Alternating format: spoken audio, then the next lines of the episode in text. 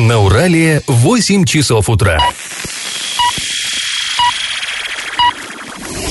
В эфире немного аналитическая, немного юмористическая и слегка музыкальная передача «Заварники» на радио «Шансон Орск». Для лиц старше 12 лет. Доброе утро, друзья! Вы слушаете радио «Шансон Орск», в эфире программа «Заварники», и ближайший час вы проведете с нами Олесей Колпаковой и Павлом Лещенко. Сегодня мы с вами обсудим главную новость. В Оренбургской области будет проведен тотальный, это термин Минздрава, аудит системы здравоохранения. Почему решили его провести? Да потому что уровень смертности в регионе подскочил до рекордной отметки. Еще мы вам расскажем о том, как теперь Орские дороги убирают от снега. Тут не обходится без курьезов. Помимо этого мы затронем много разных интересных новостей, но все новости будут чуть позже, сейчас по традиции старости. Пашины старости. В нынешнем году Орск может с полным правом отметить юбилей. 90 лет назад, в 1931 году, в нашем городе было открыто, ну пусть не регулярное, но все-таки авиасообщение. Так сказать, 90 лет Орской авиации.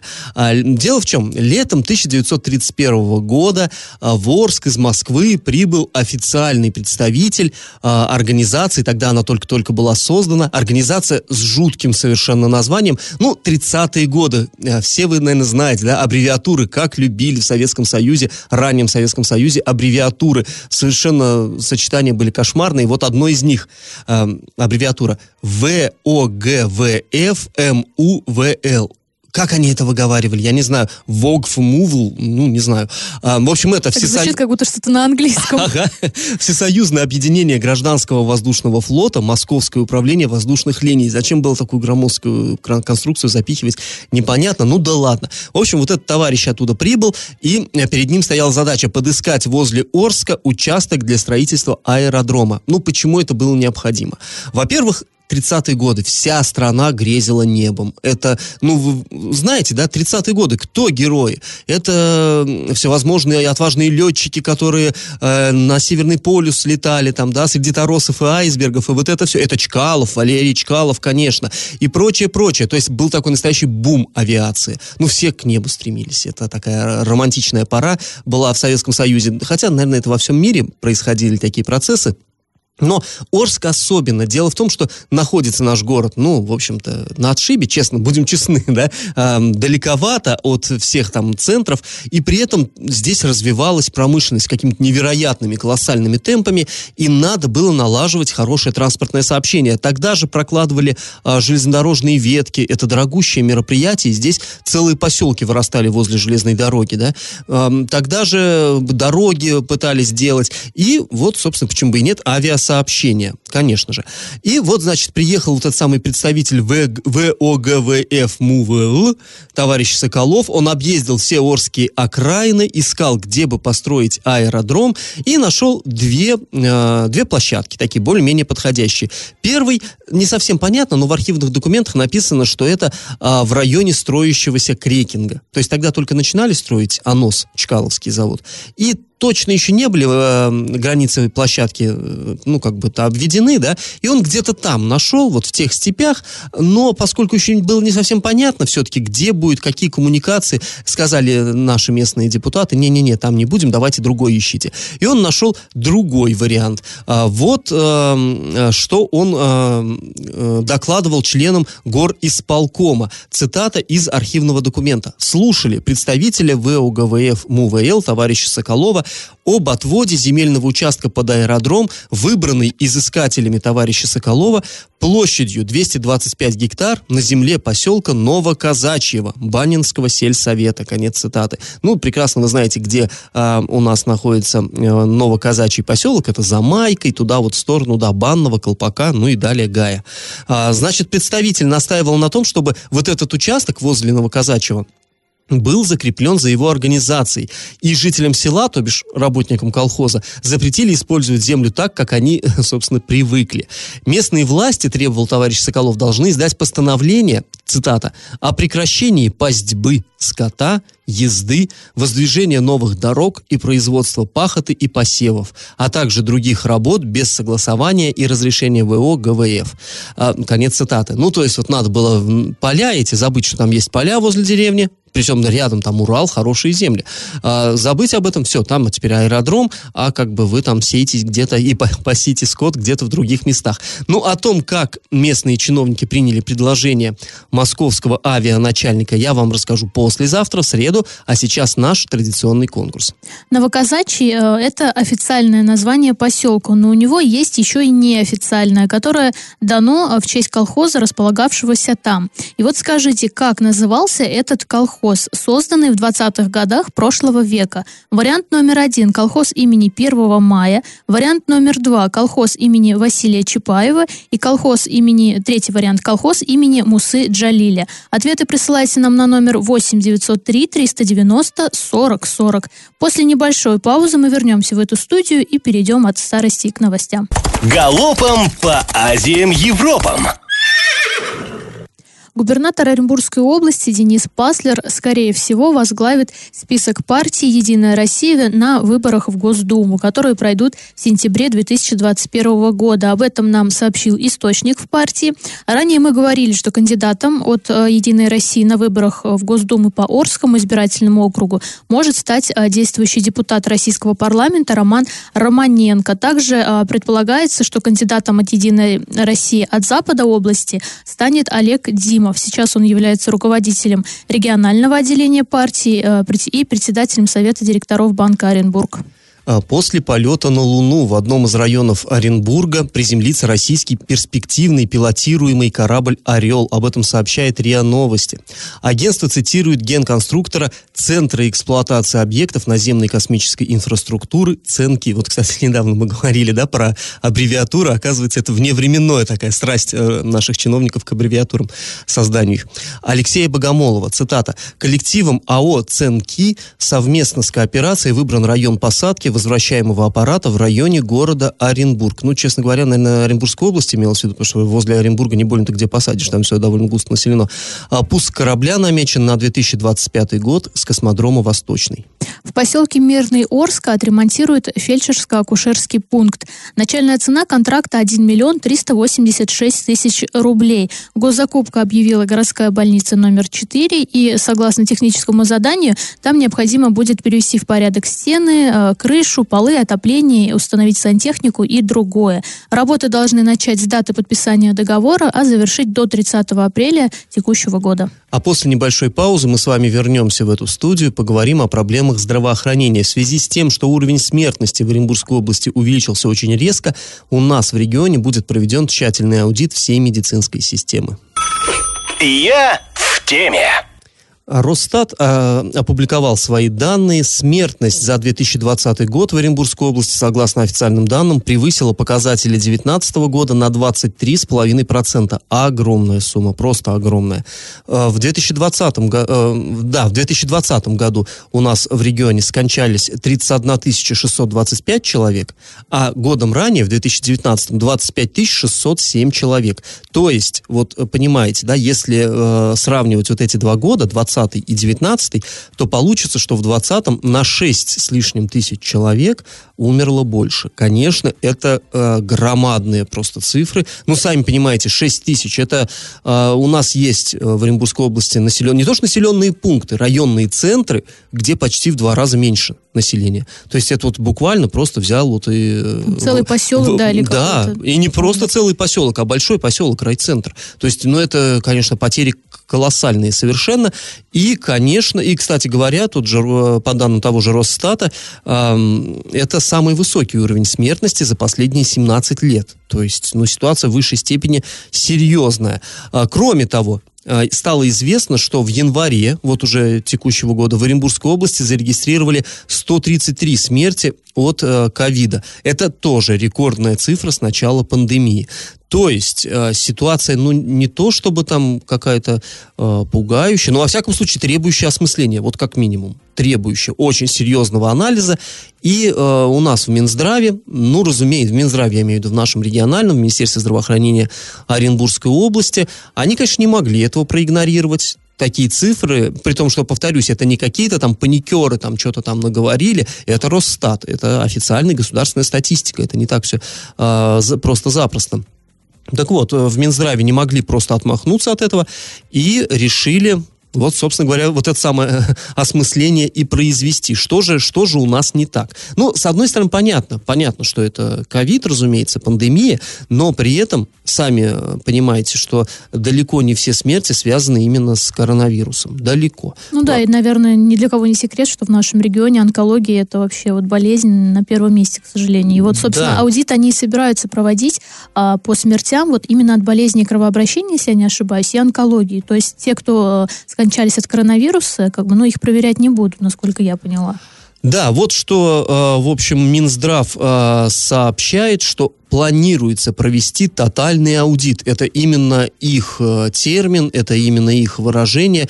То есть будут, ну, аудит, что такое, я не знаю, есть ли смысл объяснять. Проверка. Проще говоря, будут поднимать все документы, будут все перепроверять и искать какие-то э, уязвимые места вот в нашей региональной системе здравоохранения.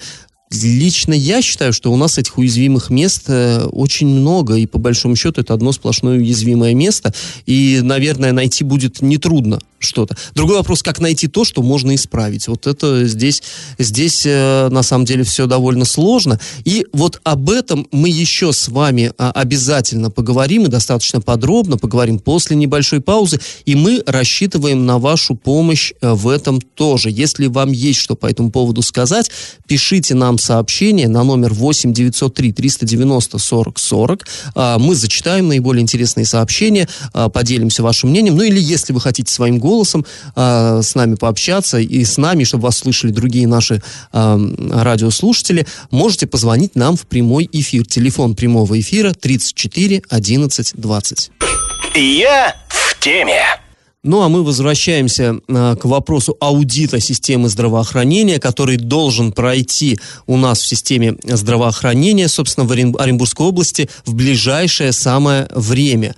По данным Минздрава, до 1 марта текущего года специалисты проведут тотальный аудит всех случаев смертности от болезней системы кровообращения и онкологии в осенний период. Комиссия создана, в состав которой вошли сотрудники медуниверситета, главные врачи больниц, а также внештатные специалисты Минздрава. Они вот сейчас анализируют медицинскую документацию по каждому летальному случаю. Повторюсь, речь идет именно о болезнях системы кровообращения и онкологии. А вообще мне непонятно, почему именно в осенний период такой э, выбрали они время. Ну, я полагаю, всплеск был там, нет, осенью. да, мы Ты писали, помнишь, в ноябре... что да, в Орске было там на 34, на 74 процента, по-моему, смертность выше и так далее. Но в любом случае, э, опять же, повторюсь, что у нас в регионе вот, э, вот по болезням, да, кровообращения, онкологии ну, все плохо. И почему брать именно осенний период? Мы уже бы тогда анализировали все. По ну, мне, а так это как-то странно. Все плохо и было раньше. А вот именно в этом году и именно этой осенью, там вот был, э, мы вышли, я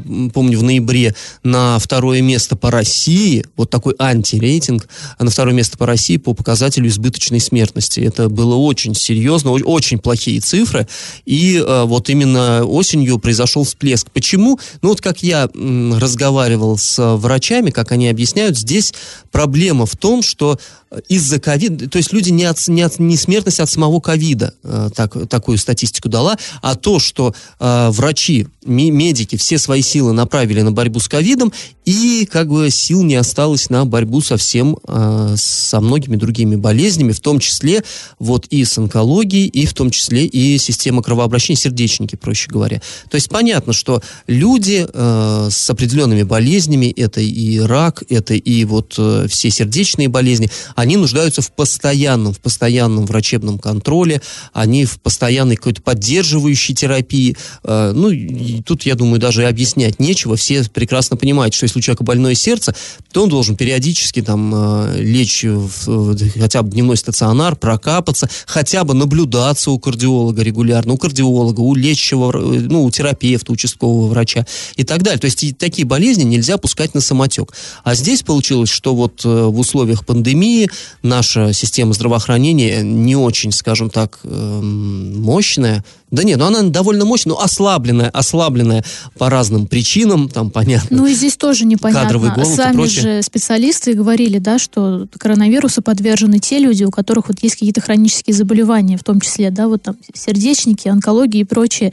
И, ну, почему нельзя было тогда бросить силы? Не то, что бросить, а продолжать работу в том же духе, а не перенаправлять себя на ковид. Конечно, вопросов масс. Ну да, но здесь понятно, что в любом случае, оно, как кадровый голод ощущался и до пандемии. И тогда врачи говорили, что мы задыхаемся, не хватает сил, не хватает э, средств, не хватает людей, ничего не хватает в обычном режиме без всяких пандемий. У нас были определенные проблемы в этой сфере. Теперь, когда вот э, выяснилось, что когда стали уже под э, ковид-центры перепрофилировать там вплоть до роддома, да, и, те, та же самая кардиология, мы знаем, что в Орске были отделения перепрофилированы под э, именно ковид-центры. Понятно, что качество помощи, которое оказывал, оказывалось вот этим вот э, больным с хроническими заболеваниями, пациентам, оно, качество ухудшилось, естественно. И, э, очевидно, это привело к таким вот трагическим последствиям. Ну и вот теперь будут э, в этом разбираться. Ну, мне еще как-то глаз зацепился за то, что в состав комиссии вошли сотрудники медуниверситета, то есть подтягивают науку и будут каждый, каждый, каждый случай, вот именно э, за определенный период рассматривать э, не просто врачи практикующие, но ученые, те, кто преподают, те, кто готовят врачей. Ну, здесь, с одной стороны, конечно, это очень здорово. Вообще, почаще бы прислушивались наши власти к мнению ученых, это мое сугубо мнение. Но, с, другой стороны, конечно, здесь э, ученые могут э, выявить какие-то проблемы, если неправильно именно с медицинской точки зрения там, да, диагностировалось, лечение назначалось и прочее. Но, сдается мне, все-таки здесь корень проблемы в том, что это э, проблема скорее организационного характера. То есть э, именно что не хватало там э, времени у врачей, не хватало средств и так далее. Ну, не знаю, конечно, мы э, будем смотреть за тем, как это произойдет. Ну, все, причем, да, этот аудит они должны до 1 марта, по-моему, текущего да, года да, провести, да. то есть тут совсем ничего осталось. Думаю, опубликует Минздрав э, да, все и, кстати, эти исследования, будет интересно почитать. Вот пришло сообщение у нас от слушателя, ну, здесь не совсем не по системе кровообращения и не по онкологии. Люди говорят, что э, откладывались, э, допустим, операции на катаракту. То есть, ну да, действительно, я тоже знаю об этом, что пожилые люди, им на, нужно вот эту операцию делать, но поскольку казалось бы, да, это офтальмологи делают эту операцию, и которые никак не связаны ни с ковидом, ни с чем, но, тем не менее, действительно, плановые операции были перенесены. И вот у меня есть знакомые, которые э, должны были сделать операцию эту, и из-за ковида им перенесли, и пришлось делать платно потому что, ну, иначе была, была угроза просто потери зрения. Э, то есть даже вот здесь система, ну, действительно работала в режиме перегрузок, система здравоохранения нашего регионального, я имею в виду. И, э, конечно, это не могло не повлечь за собой вот э, каких-то тяжелых, трагических даже последствий. И вот здесь, ну, лично у меня хочется э, такое желание, чтобы вот этот э, тотальный аудит был проведен и не просто назначили виновных, что вот в такой-то больнице плохо сработали врачи, в такой-то плохо, и наказали там образцово-показательно, как это у нас часто бывает, а чтобы все-таки сделали какие-то глобальные выводы и, ну, кто о чем, а я все о том же. Вот эта система, которая сейчас у нас э, реализуется, вот эта оптимизация, хотелось бы, чтобы все-таки, ну, к этому ответственно, как минимум, отнеслись. Ну, да, да, Обдумали да. еще раз. Прежде чем резать один раз, вот еще семь раз отмерили. Потому что, ну, все мы видим, вот, э, как, как какое-то испытание на прочность, да, к каким результатам приводит. Э, тут надо с такими реформами, как мне кажется, быть очень и очень осторожными. Ну, либо, как по мне, могли бы отложить эти реформы на несколько лет хотя бы, потому что сейчас действительно в условиях пандемии непонятно вообще, каким образом мы там дальше будем жить, работать и существовать. Я думаю, сейчас тоже не время было все это проводить. Чуть-чуть нужно было подождать. Ну вот с привлечением научного сообщества э, придут к каким-то выводам, ну и мы, конечно, вам обязательно расскажем, когда только, как только узнаем, какие, какие выводы будут сделаны. Друзья, после небольшой паузы мы с вами вернемся в эту студию и расскажем вам, почему колонну снегоуборочной техники в Орске во время расчистки сугробов сопровождала красивая белая иномарка. И как это понимать? Колонну снегоуборочной техники в Орске в пятницу во время работы сопровождал новенький седан Kia К5 с оранжевым проблесковым маячком. Ну, напомню, да, что вот в пятницу тут был снегопад жуткий, вот мы все там радиоведущие не могли на телевышку элементарно подняться на автомобиле, некоторым пришлось идти пешком. В городе тоже была жуть, дороги не чищены, причем а, во, ну, время, то есть, да, кто когда ехал на работу. Вот я, например, ехала там в полвосьмого, не чищено было. А ребята у нас ехали раньше, тоже не чищено было. Но администрация отчитывалась, говорила, что у нас в 23.00 вышла техника, и она вот не останавливаясь работала, но выпала там норма осадков большая, и, собственно, поэтому вот не справлялись. И потом вот утром заметили, что как бы колонна шла, а за ней вот едет новенький, новенький седан Kia K5 и, и такая, знаете, машина ну, очень эффектно эффектная, выглядит. красивая, да. И она даже как-то не вписывалась вот в эту колонну, когда едут там вот эти трактора, да, снегоуборочные Да, машины. трактора не так эффектно выглядят, Да, не, а не так блестят. Да. А, ну и вот, собственно, легковой автомобиль, судя вот по словам очевидцев, замыкал колонну тяжелых машин, не давая таким образом другому транспорту вклиниваться в нее. Ну, естественно, нам стало интересно, откуда взялся новенький седан в колонне тяжелой Да, и техники. каковы его функции. Да, и вообще законны ли такие действия, потому что, опять же, повторимся, что у него был вот этот вот оранжевый маячок. Но все вопросы мы адресовали администрации. Там нам сказали, что вот автомобиль Kia м, был поставлен для того, для обеспечения безопасной ор- организации уборки снега на автодорогах дорогах города Орска. И для, а вот этот маячок, и для привлечения внимания других участников дорожного движения. Это вот цитата администрации. А также выяснилось, что этот автомобиль используется МУПСАТУ, собственно, вот, который и чистили дороги, для служебных целей по договору аренды. И вот здесь у меня возник вопрос, ну неужели нельзя было взять в аренду там Ниву, я не знаю. Ну то есть дорога была Чуть более проходимое да, что-то. чуть более проходимую, но и вообще как-то, конечно, хорошо живут, э, шикарно, что Киев их сопровождает. Но опять же, у нас постоянно жалуются, что у нас дефицит техники снегоуборочной, а тут у нас Киев сопровождает тяжелую технику. Для меня это как-то странно. Ну, то есть, что вообще сопровождает, ничего странного, это совершенно нормально, да. Да, но вот что именно- э- э- Это, это совершенно логично и совершенно нормальная практика, но вот именно вопросы к как бы качеству легкового автомобиля, к его цене скорее, стоимости. Ну да, потому что вот, не знаю, ск- сколько, вот, например, бы они отдали денег вот за договор аренды так, такого автомобиля? Ну, сложно сказать, я не знаю. Знаю, по мне, так, ну, если взяли бы Ниву, наш сове- российский автопром, и сопровождал бы их, тем более дороги были непроходимые. Ну, хотя Кия ехала сзади, там уже, в принципе, почищено было. Это мы мучились, кто там в других колоннах, что не пройти, не проехать. Но вот так вот у нас красиво сопровождают тяжелую технику, которой у нас в городе мало. Ну, а после небольшой паузы мы вернемся в эту студию и расскажем вам очередную новость дна. Новость дна. Ну, новость дна нам а, предоставили опять телефонные мошенники. Они регулярно нас снабжают свеженьким. А, в дежурную часть отдела... Тут даже не совсем телефонные, впрочем, ну, близко к тому. В дежурную часть отдела полиции обратился 32-летний житель города Оренбурга. Он а, на сайте знакомств вступил в переписку с девушкой. Понравилась девушка. Она... а, его пригласила в театр. Ну, вот так, да. Это довольно, наверное, редко по нынешним временам. Но вот культурная девушка пригласила в театр, а, предложила купить билеты. 2 600 стоили билеты. И она ему сбросила ссылочку. Вот пройди по этой ссылке, оплати билеты и, собственно, пойдем в театр. Ну, культурный досуг, почему бы и нет. Ам, да, вот товарищ этот, он заполнил поля, там, ввел данные карты, код подтверждения, все такое прочее. И э, был абсолютно уверен, что покупает билеты э, в драматический Оренбургский театр.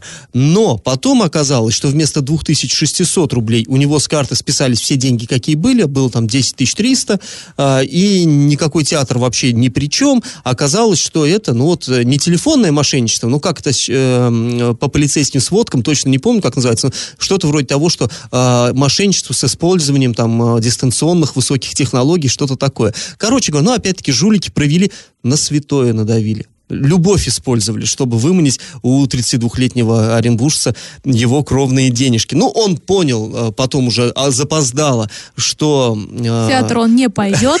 в театр он не пойдет, да, и тем более с девушкой с этой тоже вряд ли ему как-то что-то светит.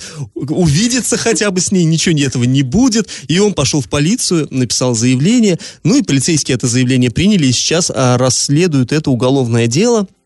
Но, как сами полицейские говорят, а, раскрываются очень тяжело такие дела, ну, потому что, понятно, там вот эти самые высокие технологии, они позволяют мошенникам очень хорошо путать следы, и э, частенько следы эти у, уходят э, на колонии. То есть заключенные, да, вот так разводят тех, кто остался на воле, и у них под видом девушек красивых выманивают деньги. Такое тоже бывает. В общем, вот мы уже много раз здесь рассказывали, то директора школы пытаются обуть, ему рассказывают, что к нему едет ревизор, и, кстати, успешно, и получается бюджетника обмануть, то там звонят э, пожилым людям под видом врачей и говорят, что срочно-срочно там переведите деньги, вам там какие-то компенсации за какие-то лекарства сейчас придут, и, и так далее, и так далее то вот тебе, пожалуйста... Ну и самый распространенный, это когда звонят тебе банки тоже и говорят да, якобы, да. что у вас там пытаются списать средства. И в очередной раз напоминаем, что лучше сбросьте этот звонок, если это из банка, да, и перезвоните на номер, который у вас на карте сзади написан, и уточните, действительно ли. Когда там родственники якобы тоже звонят, лучше сбрасывайте, перезванивайте. Вот максимально обезопасьте себя, чтобы да, потом... Когда вам девушка пишет, что купи билеты в театр, сбрасывайте, перезванивайте. В общем, доверяй, но проверяй. И, кстати говоря, уже э, в Оренбурге сейчас полицейские привлекают вот к, к этой работе, к работе с телефонными мошенниками казаков. Вот пресс-релиз нам такой пришел на днях. Сотрудники полка, полка патрульно-постовой службы э, МУ МВД России Оренбургская совместно с представителями казачества провели беседы с жителями областного, областного центра. То есть казаки в попахах с нагайками ходили по центру Оренбурга, останавливали прохожих и э, проводили беседы, объясняли, как не надо доверять мошенникам, вот это вот все. В общем, полицейские тоже, очевидно, хватаются за голову, они не знают, что с этим делать, и готовы уже вот э, привлекать в том числе и представителей казачества, чтобы как-то эту волну сбить. Волну... киберказаки даже их прозвали. Да-да-да. Сейчас, друзья, мы снова уйдем на небольшую паузу, а потом вернемся в эфир, чтобы подвести итоги нашего исторического конкурса. Раздача лещей. Ну что же, отведенный нам час подходит к концу. Время подводить итоги конкурса. В начале программы Олеся вас спрашивала, какой колхоз в 20-х годах был создан в поселке Новоказачьем. Ну, вот предложила вам три варианта. Ну, колхоз 1 мая, да, такой был. В 20-х годах это был один из первых орских колхозов, но он в поселке Первомайском и находился. Собственно говоря, когда там пос... Э, колхоз организовали, еще названия то этого поселка не было. Он был безымянным. А именно из-за того, что вот был колхоз 1 мая, и поселок стал Майкой. Так мы его теперь и а, знаем и любим. А, но это именно Майка, это не Новоказачий. Мусад Джалиль, предлагали вам вариант имени Мусы Джалиля, но здесь чисто хронологически. Мусад Джалиль, это все мы прекрасно знаем, это великий татарский поэт, это а, герой Советского Союза, и он действительно, он у нас в Орске жил в, в 1925-26 годах, но тогда он занимал скромную должность инструктора по работе с национальными меньшинствами. Такая была в, в комсомоле такая должность. А, он работал в клубе 1 мая, это в бывшей, э, ну, в бывшей и в нынешней соборной мечети, там располагался клуб, э, вот, э, нацменов, как тогда называли. Так вот, Мусад Джалиль тогда был довольно ярким, конечно, человеком, но тогда еще никто бы в его честь, конечно, колхоза называть не стал. Он был, ну, неизвестен тогда практически. А вот Василий Иванович Чапаев, легендарный красный командир, ну, это, конечно, уже в начале 20-х годов это была легенда. А, в 1919 году Василий Иванович погиб на реке Урал. Ну, не здесь, он немножко э, в другом месте переплывал ее и не смог переплыть. А, но вообще это, конечно, безусловно, яркая личность. В Первой мировой войне он участвовал, был просто, ну, герой из героев. Полный георгиевский кавалер. А, фельдфебелем он был, это унтер-офицер. А потом из фельдфебелей во время гражданской шагнул сразу в начдивы, начальник дивизии. То есть генеральская должность. Ну, это один из самых ярких красных командиров, конечно. И к моменту создания колхоза в Орске. Он уже был легендой, и колхозу дали его имя. И поселок Новоказачий до сих пор в народе, неофициально, называют Чапаевкой. Поэтому правильный ответ сегодня два, колхоз имени Чапаева. Победителем у нас становится Егор. Он получает бонус на баланс мобильного телефона. Ну, а мы с вами на этом прощаемся. Снова встретимся уже в среду. Пока. До свидания. Завариваем и расхлебываем в передаче «Заварники» с 8 до 9 утра в понедельник, среду и пятницу на радио «Шансон Орск». Категория 12+. Радио «Шансон». СМИ зарегистрировано Роскомнадзором. Свидетельство о регистрации Л номер ФС 77 68 373 от 30 декабря 2016 года. Для лиц старше 12 лет.